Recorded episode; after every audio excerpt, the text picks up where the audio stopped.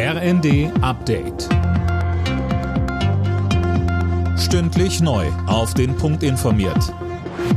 Ich bin André Glatzel. Guten Abend. Die Corona-Regeln werden auch in Arztpraxen, Kliniken und Pflegeheimen weiter gelockert. Ab dem 1. März müssen Beschäftigte und Bewohner dort keine Maske mehr tragen.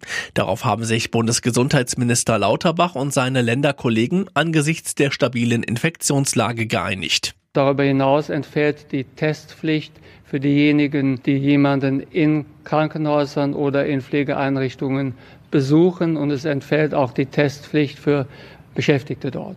Das Einzige, was bleibt, ist die Maskenpflicht für Besucher in Pflegeeinrichtungen und in Krankenhäusern. Das Ende für Benziner und Dieselautos in der EU ist besiegelt. Das EU-Parlament hat für das Aus von Verbrenner-Neuwagen ab 2035 gestimmt. In einem nächsten Schritt sollen auch neue Regeln für Lkw und Busse her, um den CO2-Ausstoß weiter zu reduzieren. Offenbar erneute Panne bei der Wahl in Berlin. 450 Briefwahlstimmen sind laut Spiegel nicht ausgezählt worden, obwohl sie vor Fristende abgegeben wurden.